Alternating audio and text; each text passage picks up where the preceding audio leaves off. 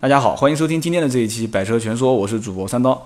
那么很多人呢都讲说，我们这个《百车全说》脱口秀啊，一直都是老爷们儿在一起啊聊天，就是整天回答的都是一些男性听众的哥们儿的一些留言，大家的呼声比较高，说一定要找个女主播。好了啊，今天三刀就请了一个女主播到了我们现场。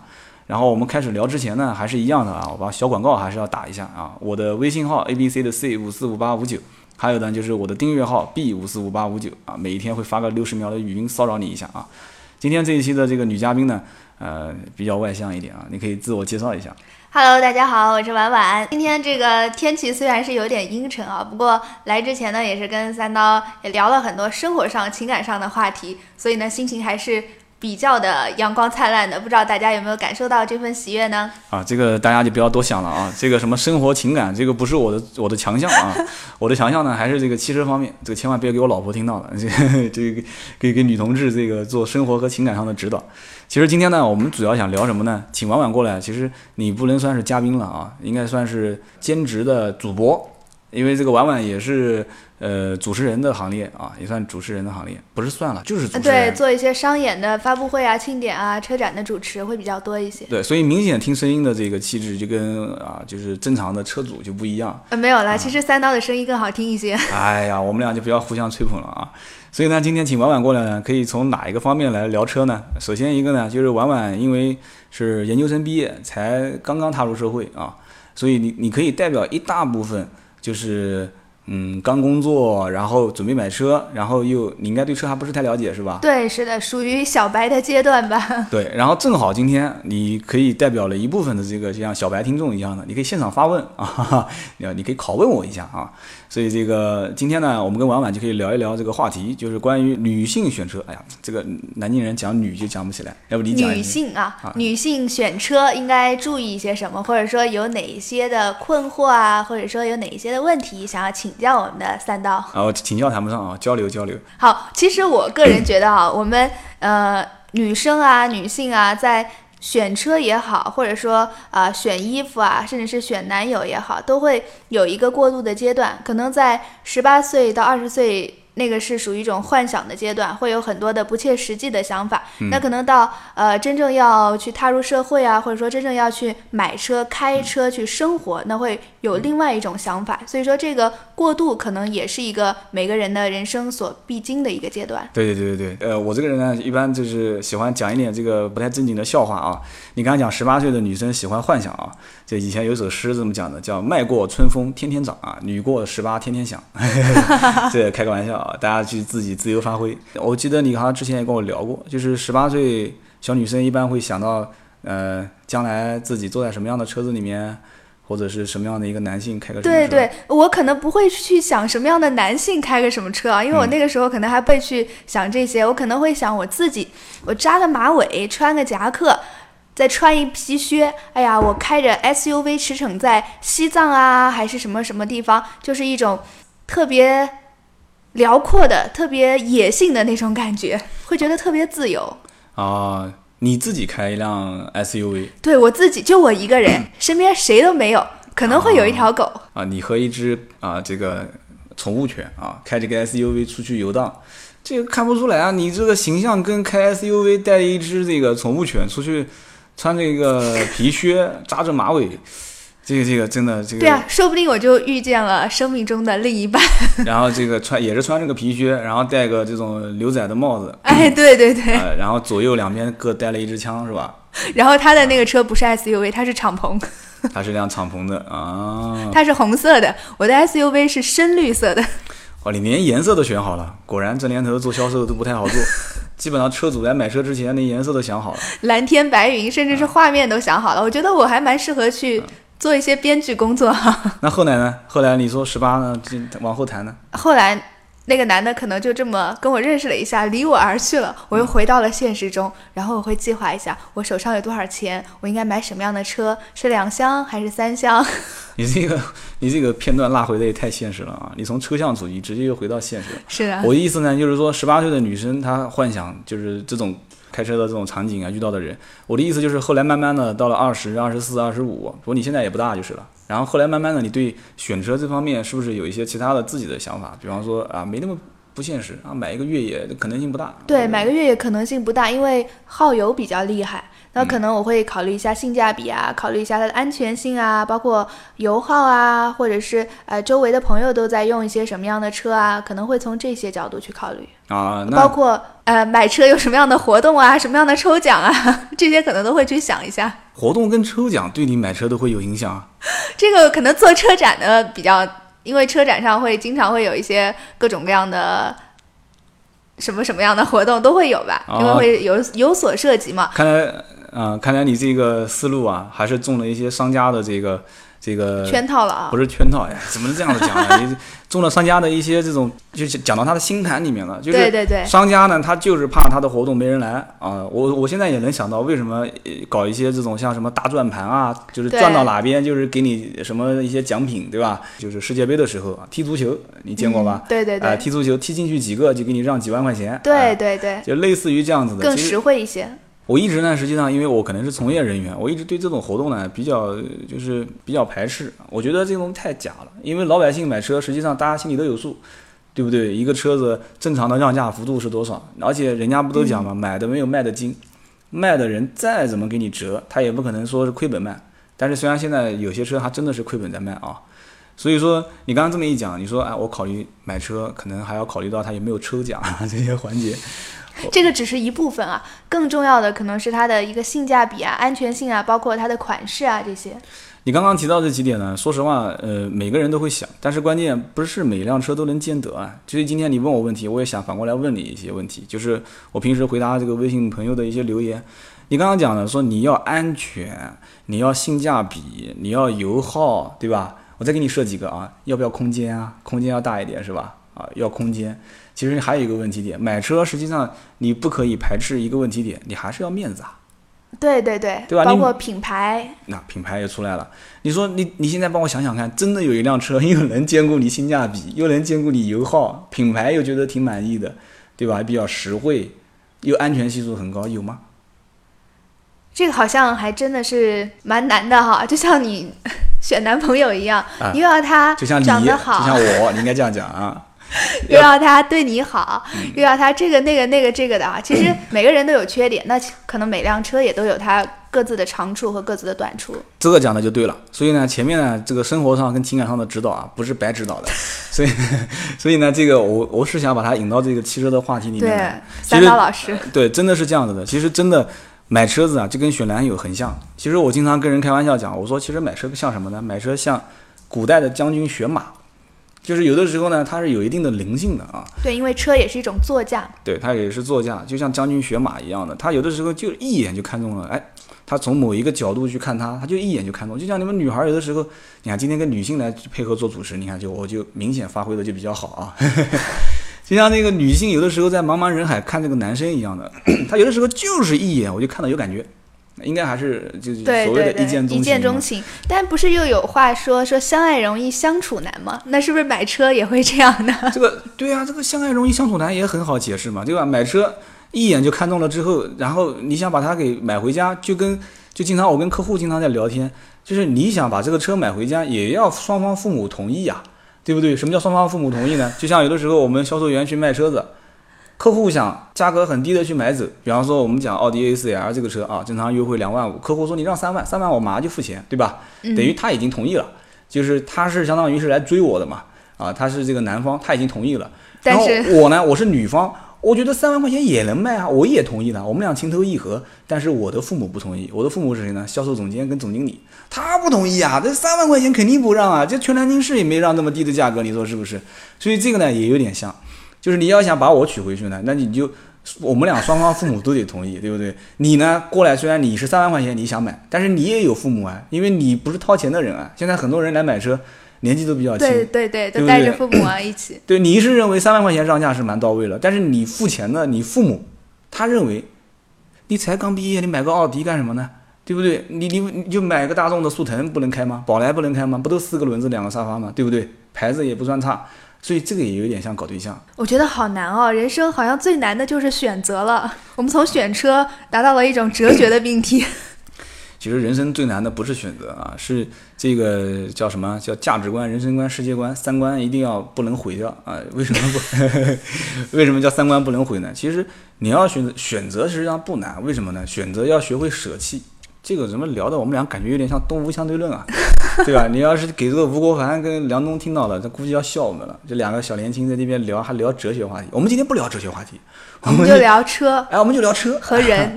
我们聊的是屌丝们选车的一些最基本的东西啊。所以说，其实选车很简单，其实你要学会舍弃一点东西。你刚刚讲的这几个东西呢，元素太多，期望太高，而你实际的真正能把它带回去的东西太少。为什么呢？比方我举个例子，你妈你今天想去买一辆车，你你实际的预算，我们开个玩笑啊，你就十万块钱，对不对？能办的就是十万块钱的事情。而且我我曾经有几期节目，你可能之前没听太多是吧？哎，实话实说啊，你把之前那几期什么屌丝买车、老板买车、高富帅买车听一听，你听出我的一些观点，就是你可以预判，对，根据你个人的能力，对。你预判你将来两三年或者是三五年，你大概的一个收支情况，哎，你的一个未来的一个恒定的一个，就是所谓的像银行流水一样的这种这种自己的一个预算表啊。比方说，我现在一个月收入是五千，哎，我基本上按照目前来看，我的我的这个呃整个行业环境啊，啊，我的努力的程度啊，啊，两三年之后，我应该能达到一万块钱一个月。那我觉得你实际上买个车十万块钱做贷款，一个月还个三千两千，应该问题不大。对吧？因为你工资水准后期还会慢慢的攀升嘛，是不是这个概念？然后呢，还有一些人啊，稳定性一点，就是啊，我有十万，那我就买个七万块钱的车，对吧？留个两三万，平时养养车啊。对对。绝大多数人可能选的是后者，我讲的对不对啊？可能有一些人选择是前者。那你如果是你呢？我可能也会去考虑一下我自己的预算啊，包括以后养车啊这方面的一些资金的投入吧。就是等于十万块钱花一半，或者花个七万。就是如果有这个可能性，但是十万块钱花个七万能买什么样的车呢？呃，六七万块钱的车，说实话我倒不太推荐啊，因为 从我个人角度来讲的话，其实，呃，对一般来说，可能十几万的会比较适中一点的，对，一般在十到十五万之间，啊，老百姓基本上预算都在这样，六七万块钱也能买得到一些车，但是你对车的空间要求不能太高。或者换句话讲，就是对车的动力要求也不能太高啊。排量的话，一般一点零、一点三，对吧？一点五可能就要有点超预算了。另外一个呢，就是合资品牌跟国产品牌，你也不能也不能太挑啊。国产有可能很多都是五万多块钱，办好七万多的。然后合资品牌呢少，很少。但是就算找到了以后，你会发现找到这款车，配置比较低。比方说啊，我也不打广告了啊，因为这个没有赞助嘛。比方说配置比较低啊，然后车子比较小。啊，开出去不是很气派啊，然后 就很多因素嘛，就像你刚刚讲的嘛，你要性价比，你要油耗，要品牌，要空间，那这个你要最终反过来问了，就像还是跟找对象是一样的嘛，你对对方提条件，对方也会问你嘛，那你现在怎么样啊？家里面几套房子啊？收入怎么样啊？就是你的预算在哪里？对对对，所以说你刚刚讲了十七八岁的一种幻想，开个越野车啊，一个人扎个马尾，然后穿着皮靴出去，带一只小狗。这个呢，其实是可以带一只大狗吧，大狗，倒也是啊，要带一只大狗。其实这个是可以实现的，真的吗？是可以实现的。你想想看嘛，要不人家不讲嘛，说女性的安全感现在来自于哪里啊？不是来自于男人，是来自于每一天早上出门的时候，手机充满的这个满格电和包里面的那一个移动充电宝。说现在唯一感觉到有安全感的就是这个东西了。是的。啊，你还说是的？是的，没错。尤其是当你的手机的电量只剩下百分之四十或者说百分之三十的时候，你会有一种惶恐的感觉。我特别喜欢走在路上听歌。所以看来这个真的，这个现在社会啊，给这个女性的安全感是越来越少，越来越差了。所以呢，我们讲啊，其实就是讲的有点偏题了啊，叫做，其实我以前始终觉得一个观点啊，就是人家讲叫女子无才便是德，但是这个我们不敢讲啊。今天一讲出来，我估计 N 多的女性听众要喷我。其实我想讲的是什么呢？叫女人经营男人啊，等于男人经营事业。大家听过这句话？我听过，婚姻是需要经营的。你说女人经营男人，等于男人经营事业，就是说，女人要懂得去呃，用一种非常理智的这种状态，或者说非常聪明的这种状态去跟男人沟通。就即使是男人做了一些什么什么样的事情啊，这个你想的有点远了啊。这个女女人是比较喜欢幻想的。理性这两个词对于女生来讲的话，基本上是不能用的啊，因为我至今为止接触过的这些，不管工作上的，还是我老婆哈，还是我接触的身边的异性朋友，理性这两个词对于女生来讲的话，在她的词典里面基本上就没有，因为她对于理性的这种感知，她还是感性的，就是女性女性对于理性的感知的认知，她还是感性的，就是说她根本没有理性这两个字。那刚刚三刀所说的这个经营，我们应该如何去理解呢？不要想太多啊，就是随着你自己的感觉走就可以了。而且真正其实身边的很多一些事物啊，就比方说我们今天就讲买车这件事情啊，女生来买车一般第一眼这个车我不要，这个车我不喜欢啊。基本上你要如果是一个成熟的销售员的话，这个女性表达出这种观念的时候，我一般就不会再强硬去推荐了，因为基本上她说不要就是不要。你跟他讲说啊，这个车的配置很高啊，这个车在我所有的这个车行里面是属于性价比最好的。没有没有，如果我不喜欢它的外观的话，你再怎么说，我也不喜欢。你看我讲的对吧？所以说你就不要再跟他去解释这些东西了，那就换，咱就去换，然后换到下面一辆，其实这个车已经奇丑无比了，啊，比方这个车而且特别难卖，但是女生讲说，哎，这个车我喜欢，好特别哦，哎，特别特别特别啊，那这个时候你应该怎么往下讲？其实很简单，就是顺着他的思路往下讲，特别。你觉得哪边特别？哎，我觉得这个车的大灯感觉设计跟别人不一样。哎，你就可以跟他介绍，你说对的，这个大灯从一九九七年开始啊，通过第一代的演化，你很有眼光，你很有品位，对不对？就像人家讲的嘛，说有钱没钱，这个是一眼就能看出来的，对吧？有的时候你有多少钱，我有多少钱，你看你穿着打扮，很多就能，包括就是土豪嘛，有的时候就，但是品味它是不能，对吧？量化的啊，就不能量化的，这个也是偷学了人家的一些观点啊。所以说，女同志有的时候就是讲。她是外观控，但是我跟你讲，这两年我已经陆陆续续发现啊，很多的女性已经渐渐从外观控开始走入这个内涵了。对，其实怎么讲呢？再怎么去判断啊，就是有些我认识一些女老板过来买车啊，虽然说她对什么配置啊、价格都有要求，她还是感性的，真的，她还是感性的。对，她的感性可能会在于品牌认知这一块。呃，对，其实我想讲的倒不一定定就是车子本身的东西了。你比方说有一些女老板啊，她她过来买车，因为我是卖奥迪很多年啊，从事汽车行业时间比较长。她过来选择车子的时候呢，她有的时候她不是挑车，她挑人，挑销售顾问。哎，对对对对对，她怎么挑呢？她比方说到了我这边来买车啊，那肯定挑你啊。这不不是想挑我，比方她过来找我买车啊。我不认识他啊，比方一进门，嗯，那我一般呢，这个人可能就是看面相还 还比较那个，嗯，比较老实。一进门我很热情啊，你好，我是谁啊？你一般这个女性的老板啊，一般身身后会跟一两个人，特别是创业的大老板啊，就是出来以后，就会发现，就是说他有的时候会跟你无意之间啊，他会抱怨一些之前他的经历。你比方说他到了我店里面，他说，哎呀，我我之前去过哪家那个奥迪店，那进门那个销售员感觉这个姿态比我还要高，对吧？还有说他无意之间会抱怨一些这种话，实际上他真正他选车啊，他背后有一个智囊团，他早就已经定好了，他只不过是他在找一种那种就是那种被人服务的感受，你知道吧？对对，这个特别重要，就包括买衣服的时候也会这样，是吧？或者说甚至是去买化妆品啊，你也会希望人家也不是一定要顺着你的意，但千万不要说，哎呀，你额头上怎么长那么多痘痘啊？这个特别不希望听到的，虽然我额头上没有长痘痘啊。然后对你，我知道你皮肤很好，然后你回头会发个微信，然后拍个自己的照片，你说，难道我就长得这么不尽人意吗？为什么这个销售员这么不会讲话？你说但其实他只是想推荐那款产品而已啊，是这样子的。其实销售也是一样的嘛，就是人家讲什么，呃，良言一句三冬暖嘛，恶语伤人六月寒。就是讲白了就是一句话让人笑，一句话让人跳。其实有的时候我会发现啊，就是女性买车的时候啊，她不但是对车感兴，然后慢慢的呢，有一些就是特别是像叫女汉子嘛，女强人是吧？她会觉得说，男男人去去选择的这种车啊，我了解功率、扭矩、配置，我也可以嘛，对吧？然后你看到很多女性现在开始手机、pad 啊，就开始，然后都买车。我曾经以前在咖啡店里面啊，哦很汗颜，真的非常汗颜啊。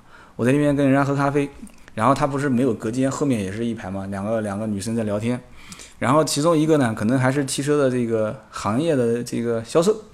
我回头看了一眼，我发现我不认识，因为做汽车销售太多了啊。然后呢，他在劝另外一个女孩买车，就那个女孩呢，就跟他两个人在聊天。我的个老天，我发现好专业啊，好专业，好专业啊！这个里面讲什么扭矩配置，然后说啊，要不要导航？他说，哎，我觉得我整天就在南京开，我不要导航。他说，哎呀，这不不不，导航还是要要的。他说你导航所花的钱，比你在你南京多花的绕的这个油费，就万一你这个地方路不是不熟悉嘛，花的油费，然后包括有些地方不有曝光嘛，导航有的时候不会提醒嘛，前方有摄像头，对吧？对，这个基本上现在买车都会有这个。呃，也不是要高配有，有的低配高配啊，有些十来万的车可能配置很高才会有原厂导航，那可能后期要改装什么的。就是他们俩聊天这个话题啊，很理性，就是那个专业，对，而且就是那个女孩劝他，不是说这个导航就按我讲嘛，哎，导航挺好的，你小白平时开车也不认路，装个导航，他不是这么讲的，他是从经济学的角度上来跟他解释。他说你没有导航，你比方说在南京，我给你讲个路，他说你你可能你走的这条路要多花很多油钱，但是导航给你设计一个最近的路线，可能就给你省下来了。然后其次就是导航，你到了一个位置，他给你提示嘛，前方有摄像头，哎，那你前方有摄像头，你就停住吧。所以说他就讲的是一些这些话题，我当时听的也。其实我不应该听别人说话，但是毕竟这个咖啡厅它比较小，因为你是做这一行的，你会对这行比较敏感。对，所以说虽然说就是他们是很理性的在分析这个话题，但是那一天我我喝咖啡到最后，我那天喝咖啡聊的时间也蛮长的，也有两三个小时。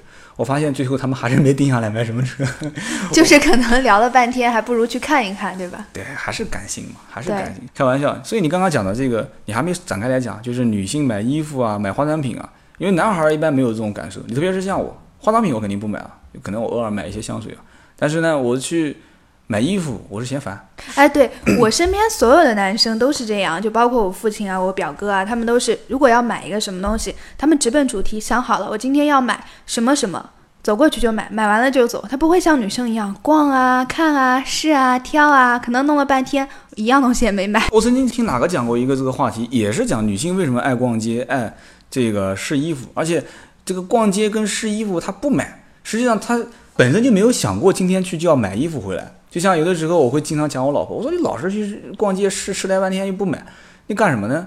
她现在就不理我。其实这个里面就其实说到理性跟感性，其实这期节目本来没得话题的，反而今天讲成感性跟理性了。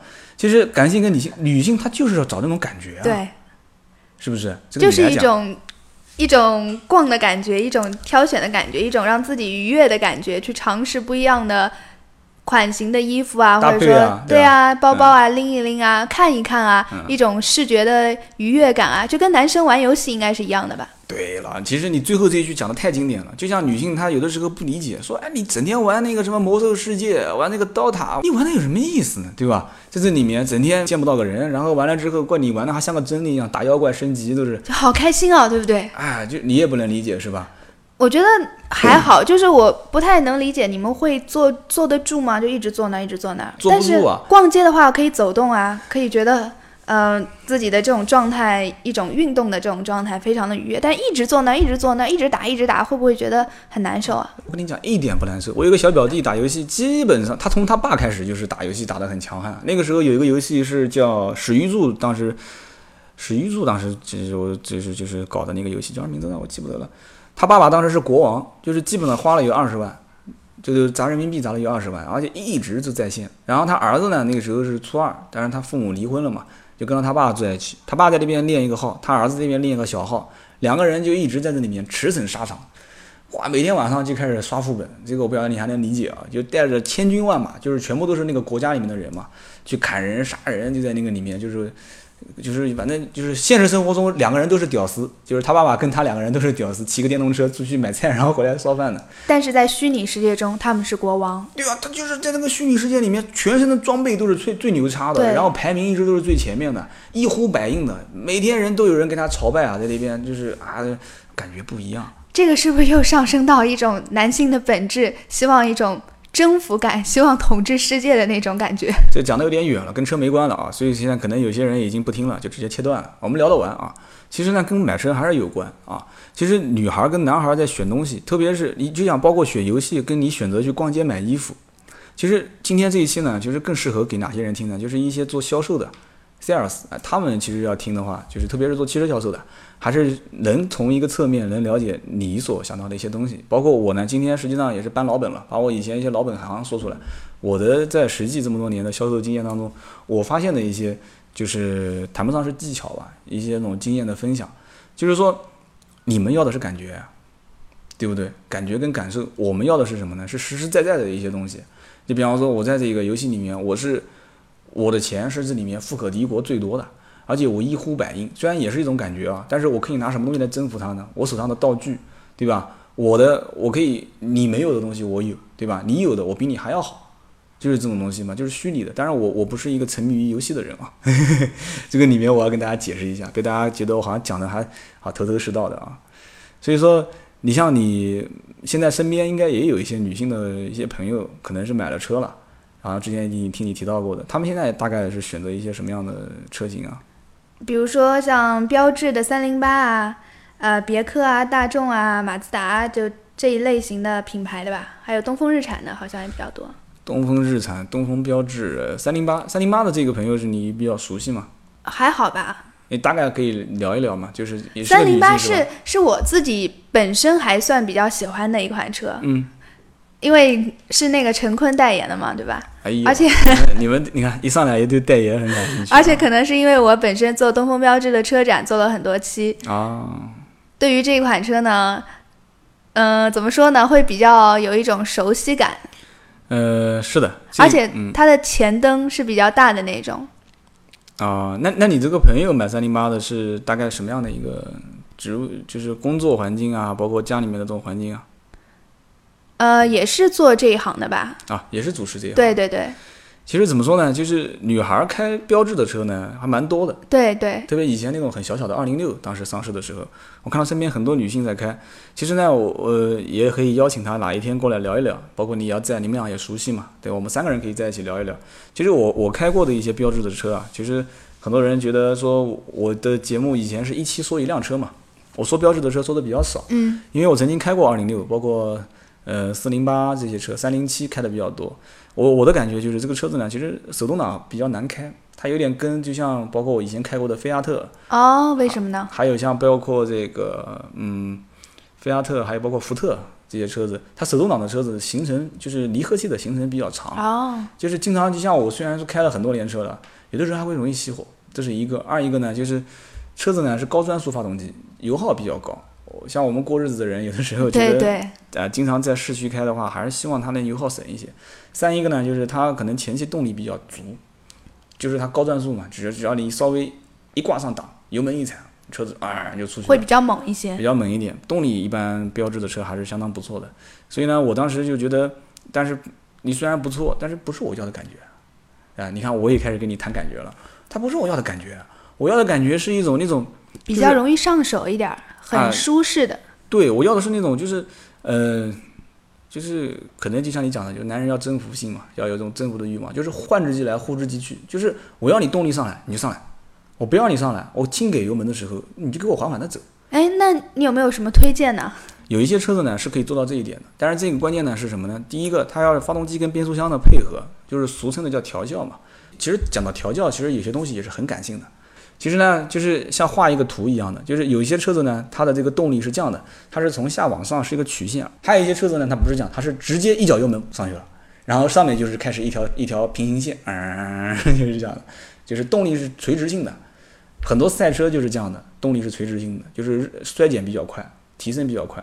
但是我们家用轿车呢，实际上我还是希望能有一种就是非常舒缓的，所以这种感觉呢，实际上能找得到。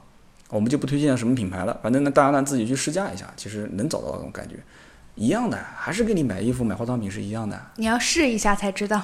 对我，我楼下有一个朋友，他是这个小 P 老师的好朋友哦。哪一天我可以把他叫上来，他上来，你们俩就有话聊了。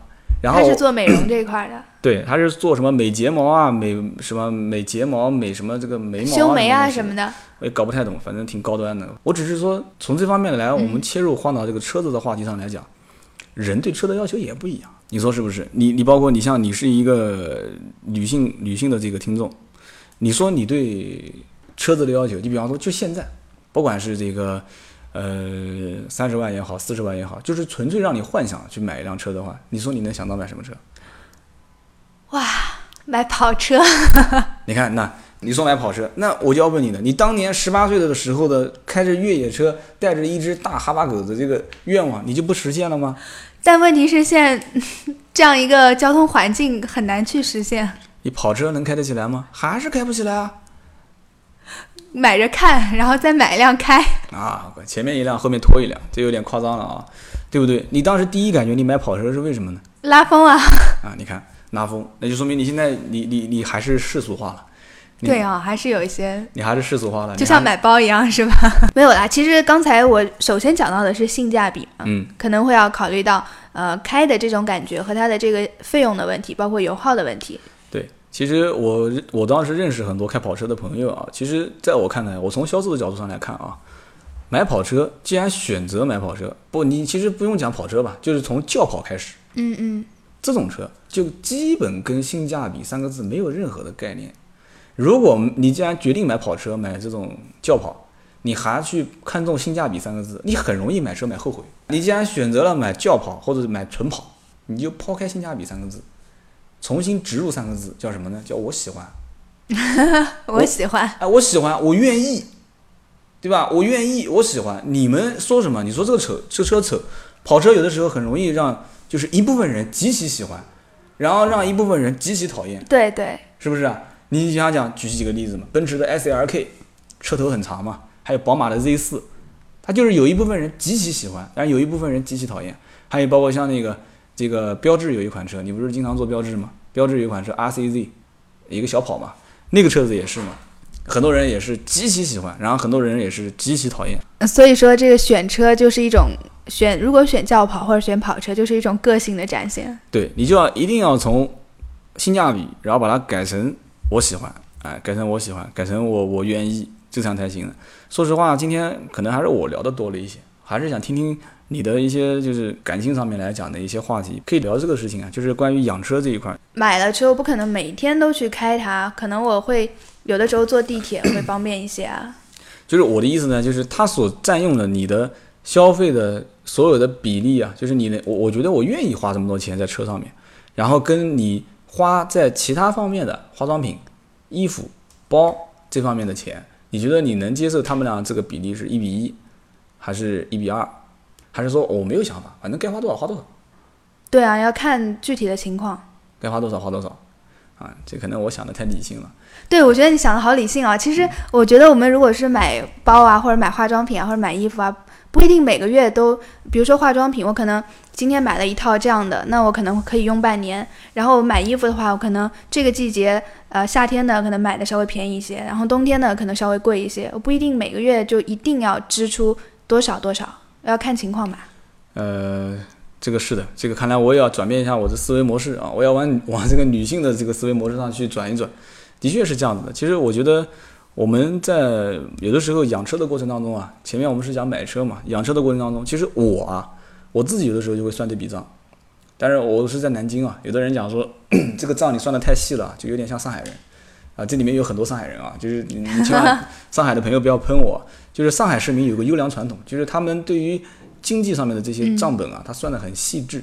其实这是个好事啊，就是一个非常好的一个习惯，对，这有一种经济头脑，会过日子。对，非常非常不错的。然后呢，这个南方人呢，像我们有的时候我也会，比方说这辆车，我会盘算一下啊，我现在一个月的收入水平啊，大概是这个位置，那我大概一个月的花费在这个位置啊，一个月一辆车一千到一千五，一年大概两万块钱啊，可以了。然后我中间就会控制一些成本，就像你讲的，你说用车它，嗯，你像比方说到市区，我就不开了，我觉得我就直接坐个地铁，转个公交车我就到了，对吧？但是有的时候男人要个面子嘛，出去吃个饭，人人都开车，那你说我不开车，那怎么行呢？我一定要开车，哎，开车还可以挡酒嘛，你说是不是？今天跟人家讲说，哎，不好意思呢，我今天开车我我今天开车来的，不能喝酒哎。啊，没关系，代驾嘛，呃，结果代驾成本比你开车的成本还要高。是的，是的，但是这个怎么讲呢？就是说，有的时候呢，这个车子呢，它也是证明一个男人他，比方说事业成不成功啊，对吧？一种面子工程，就像戴手表一样嘛。对，其实讲白的了嘛，我不晓得你还能赞同这个观点，就是说，车子是面子啊，房子是里子啊。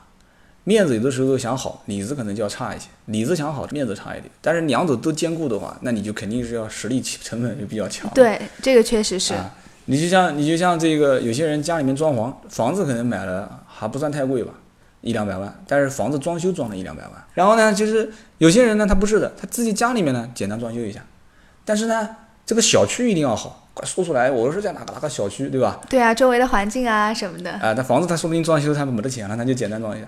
车子一定要好，这个呢，有些人你可能现在不认识，以后到我这边来你会认识，他可能也听我节目，你千万别喷我啊。就是工作实际上一般，收入呢也还一般，可能偏上一点，但是就一定要讲究这个东西。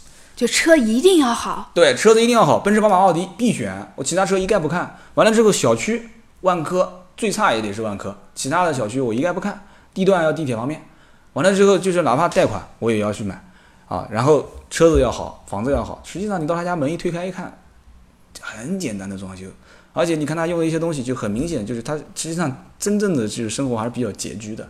但是这个东西呢，我们就讲到这个男人出去吃饭有的时候。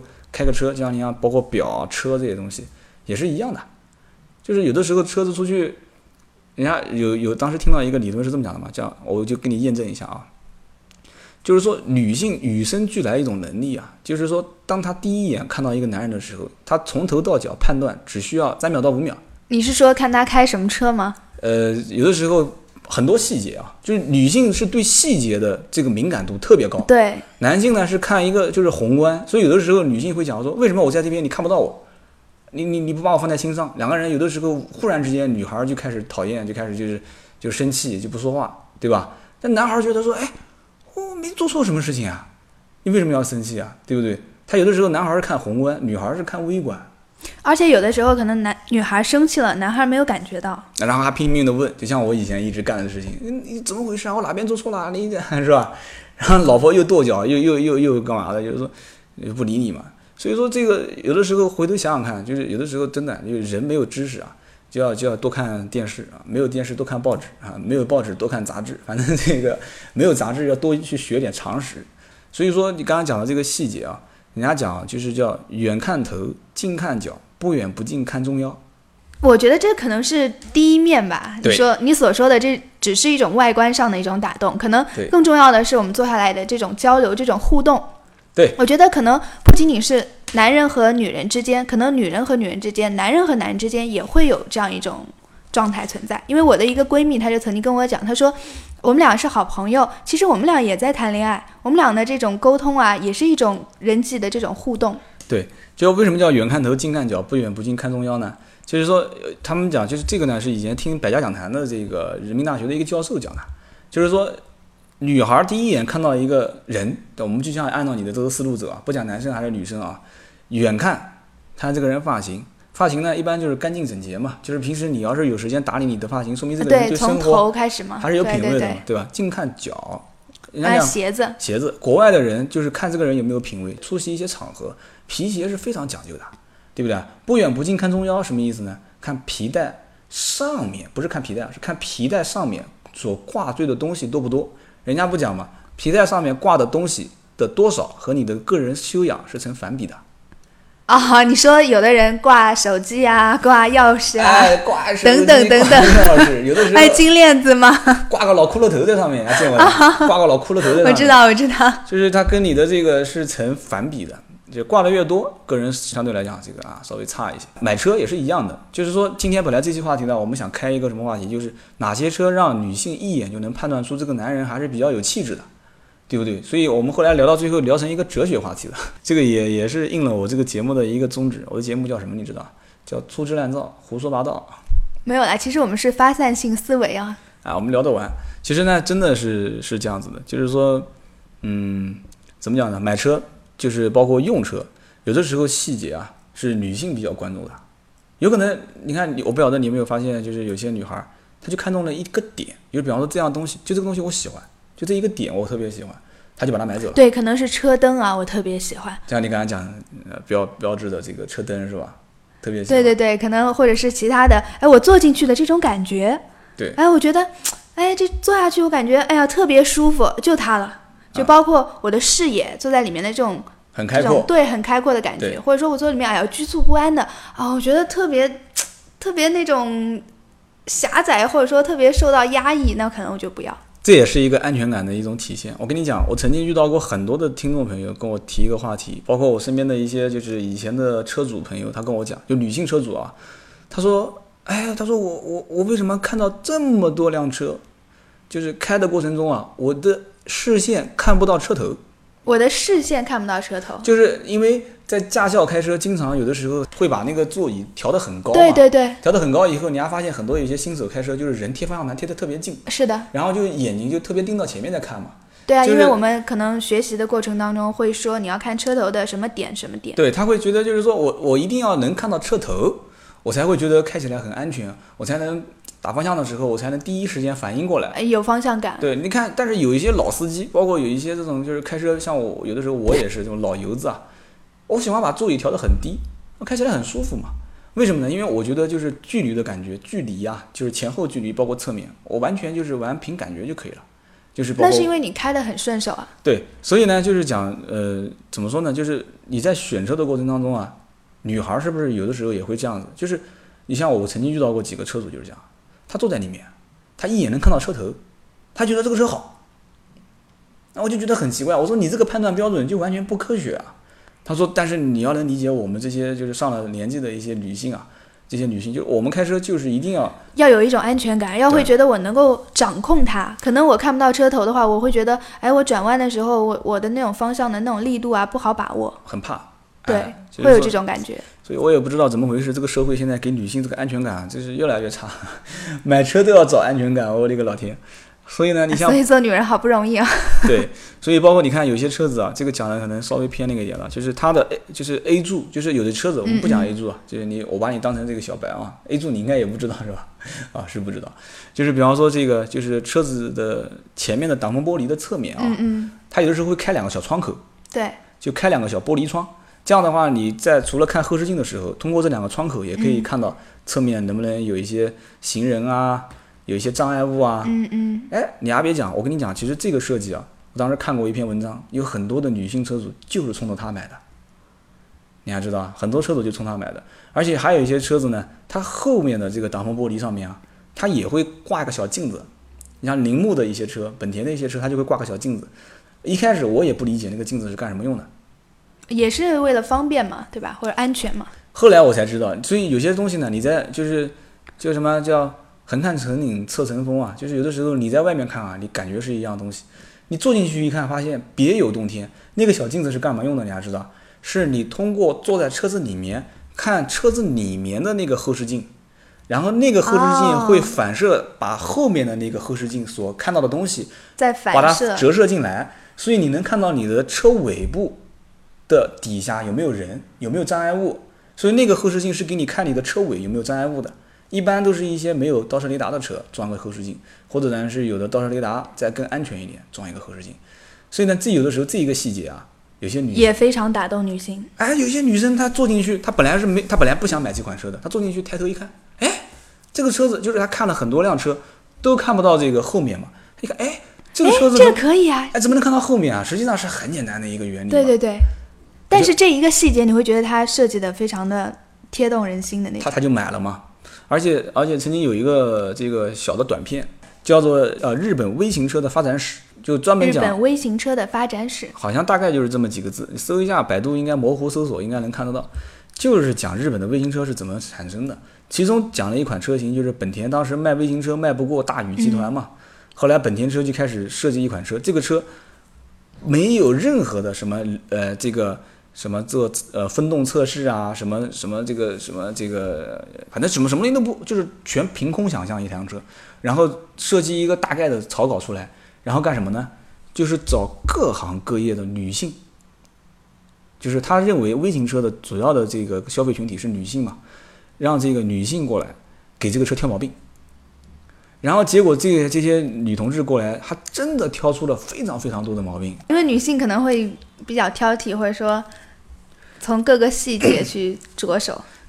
他说：“我们每天下了班，带了孩子，我要买菜，对吧？孩子坐在后面嘛，一般都是。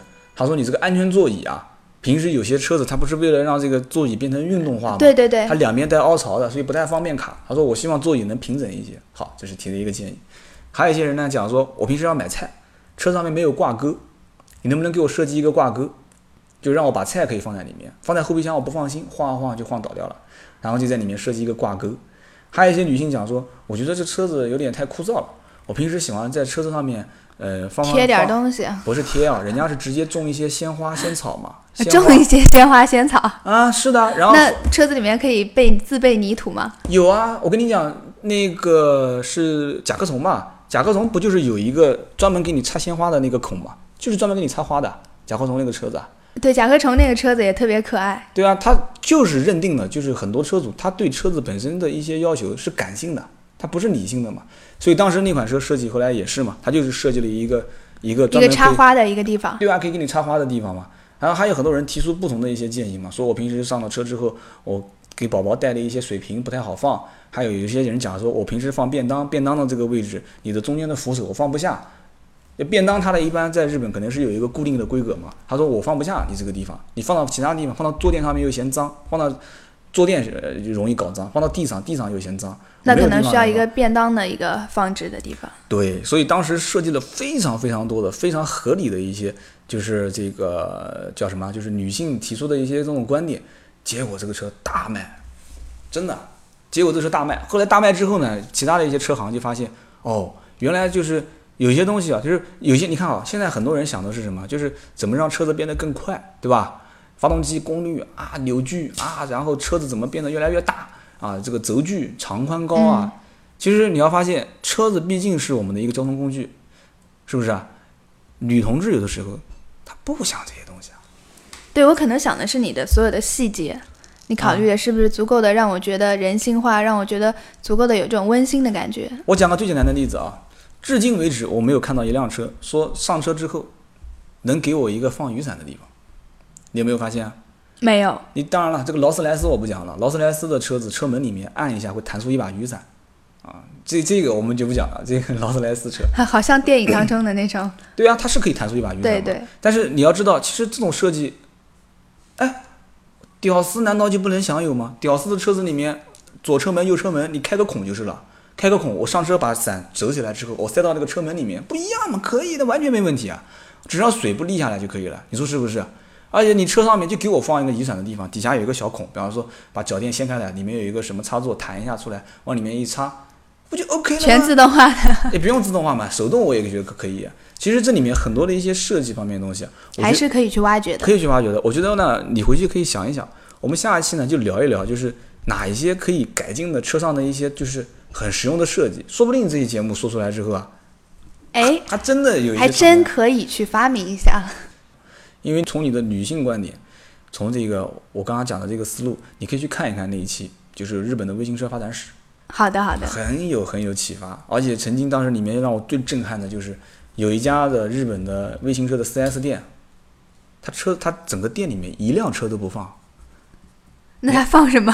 他放什么？他放的是儿童乐园，就是小孩的滑滑梯，然后开了一个像咖啡店一样的，就是让这些社区里面的一些这种阿姨啊，就是一些职哎，业这是家庭妇女独，树一帜的这种感觉哈。对啊，让他们过来玩儿，他不用卖车，车子的牌子跟品牌已经在当地家喻户晓了。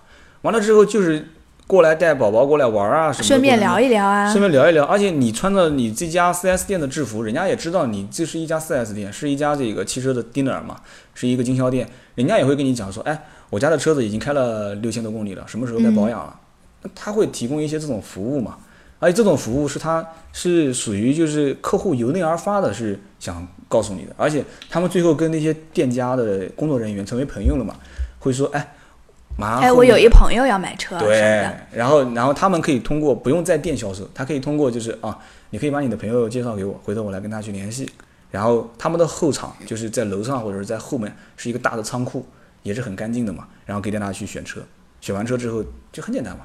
对，所以你从销售顾问的这个角度上来说，我们选车也好，卖车也好，车不仅仅是这个车了，可能更多的是一种服务的内容，包括一种我们所感受到的一系列的这种感觉。很难，我跟你讲，现在说实话，社会这么浮躁，而且对于这种车子来讲的话，大家想着怎么挣钱啊，对吧？然后老百姓想着怎么省怎么省钱？对，所以这种这种矛盾一时半会想调剂过来，就是调就是完全一步跨到像那一些国家不太可能。对，说把车当成一个媒体媒介，然后我提供服务给你，就是再换句话讲，就是大家都知道啊，就是谁都不能复制的海底捞模式嘛。你真的有一家这种店以海底捞的模式来操作，就是进门就给你跪式服务，有啊，我告诉你，南京还真有进门就跪式服务的。嗯，是哪一家？那就不说了，我们私底下聊嘛。但他的跪式服务不是说一进门就跪着过来迎接你啊，是就是呃，你们坐下来洽谈的时候，给你倒水的人他是跪着的。真的吗？呃有，但是现在据我了解已经没有了，可能这个成本也比较高吧。对呀、那你看，我们今天这一期聊了这么多，还是我一个人啰啰巴嗦在讲。那其实我感觉我也获益匪浅，因为一开始是对于这些车啊什么的都不太了解，但是听你这么一说，我觉得不仅仅从买车的角度上我有所了解，那如果以后我要是呃有幸也成为销售的这个顾问啊或者是什么的话，我也会知道、哦，原来我的顾客是这样的。那我觉得啊这些东西可能也可以用在其他的行业，不仅仅是买车卖车，可能任何一个行业我们都可以从这样的角度去出发，发散性思维嘛。对对对，那今天这期呢，我们就聊到这里。今天能听到这么长时间，一个小时的这个听众啊，都是铁粉，也希望听听你们的感受啊，你们对于这期节目的一些想法。然后一样的，可以微信联系我啊，A B C 的 C 五四五八五九，或者是订阅号 B 五四五八五九。那么好的，今天这期呢就到这里，我们下期再见。